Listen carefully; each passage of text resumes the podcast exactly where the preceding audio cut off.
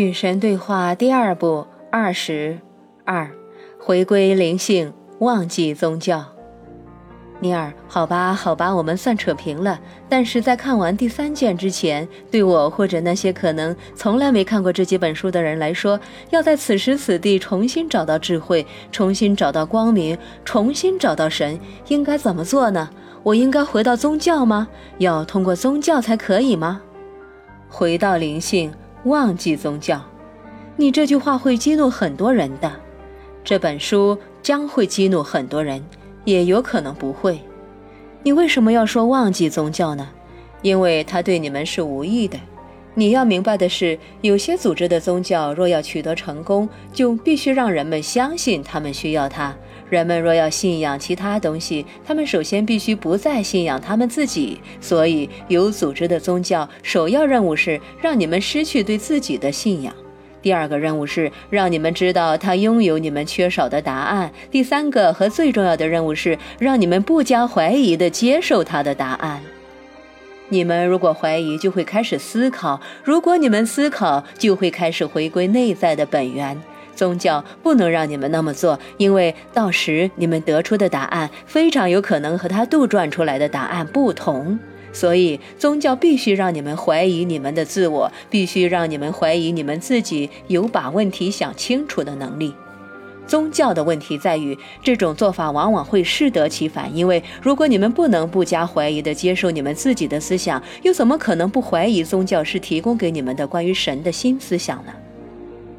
你们很快将会怀疑我的存在，而具有讽刺意味的是，你们以前从来没有怀疑过。当你们凭借本能的认识生活时，你们也许没有彻底的了解我，但绝对知道我是存在的。正是宗教创造了疑神论。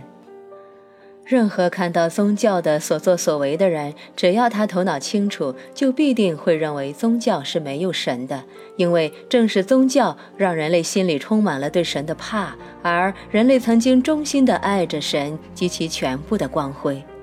正是宗教命令人类向神卑躬屈膝，而人类曾经是舒畅的站立的；正是宗教促使人类担忧神的愤怒，而人类曾经寻找神来减轻他的负担；正是宗教告诉人类要为他的身体及其最自然的功能羞愧，而人类曾经为这些功能欢庆，视他们为生活最大的礼物。正是宗教教育你们必须通过某个中介才能接触神，而你们曾经认为你们只要在生活中体现善良和真相就能够接触神。正是宗教强迫人类要崇拜神，而人类对神的崇拜曾经是发自内心的。宗教在其所到之处都创造了分离，而这正好与神背道而驰。宗教让人与神分离，人与人分离，男与女分离。实际上，有些宗教宣称神高于人，甚至还宣称男高于女，从而对人类的一半做出了空前扭曲的错误理解。佛教就是这样。我告诉你们吧，神并不高于人，男并不高于女，这并不是事物的自然秩序。但每个掌握权力者，具体来说就是男人，都希望这种说法是成立的，因为他们创立了各种男性崇拜的宗教，系统的将圣经的内容删掉一半，以便剩下被当作定稿的那部分能够符合他们男性的世界观。正是宗教，时至今日仍坚称女人的素质比较差，是二等的灵性公民，不适合教导神的话语、传授神的话语，或者引导人们如何崇拜神。就像儿童那样，你们迄今仍为我选中哪个性别来充当我的牧师而争论不休。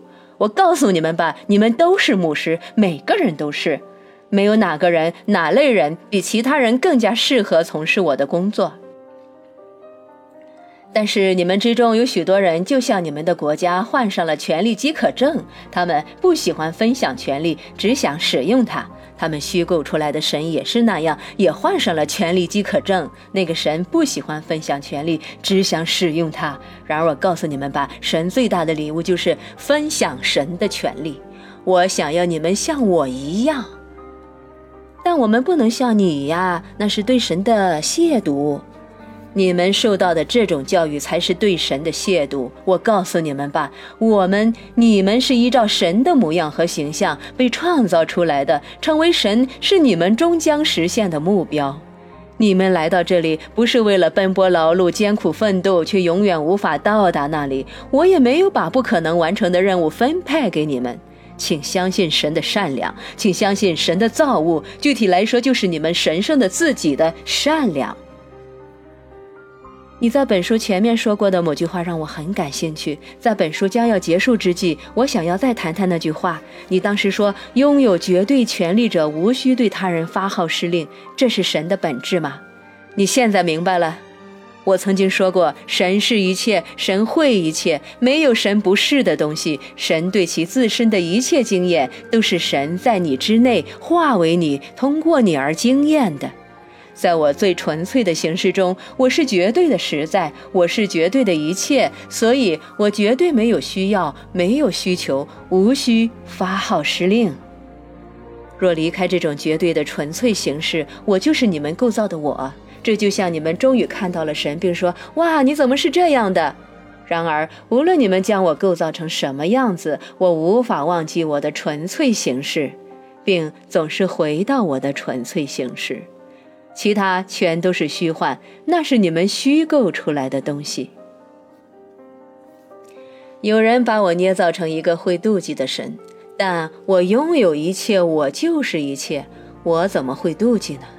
有人将我塑造成一个会愤怒的神，但无论哪种方式都不可能伤害我，我又怎么会生气呢？有人将我打造成一个会报复的神，但由于所有存在的都是我的，我该向谁报复呢？我怎么会仅仅因为我创造的东西而惩罚自己呢？又或者，假如你们非得认为我们是分离的不可，我为什么要创造你们，让你们拥有去创造你们想要经验的东西的自由意志，然后因为你们做出了错的选择而永远的惩罚你们？我告诉你们吧，我不会做这样的事。这个真相能让你们得到自由，摆脱神的专制。实际上，专制是不存在的，它只存在于你们的想象。只要你们愿，你们随时可以回家；只要你们想，我们随时可以团聚。你们随时可以再次体会与我合一的狂喜，随便什么时候都可以。当和风吹拂你们的脸庞，当蟋蟀在夏天湛蓝色的夜空下鸣叫，当天空出现第一道彩虹，当新生婴儿发出第一声啼哭，当壮丽的晚霞放出最后的光芒，当壮丽的生命呼出最后的气息，我永远与你们同在。哪怕直到时间的终点，你们和我的团聚是完整的。无论从前、如今还是将来，都是如此。你们和我是一体的，现在和将来都是如此。现在去吧，去在你们的生活中体现这个真相，去让你们的日日夜夜都反映你们内心最高尚的想法，去容许你们的每个此刻都充满了神通过你们现身的狂喜。去这么做。去向所有和你们有交往的人表达你们的爱，永恒的、无条件的爱。去成为黑暗中的光，而不要诅咒黑暗。去成为光明的使者，那是你们的本质。所以，去吧。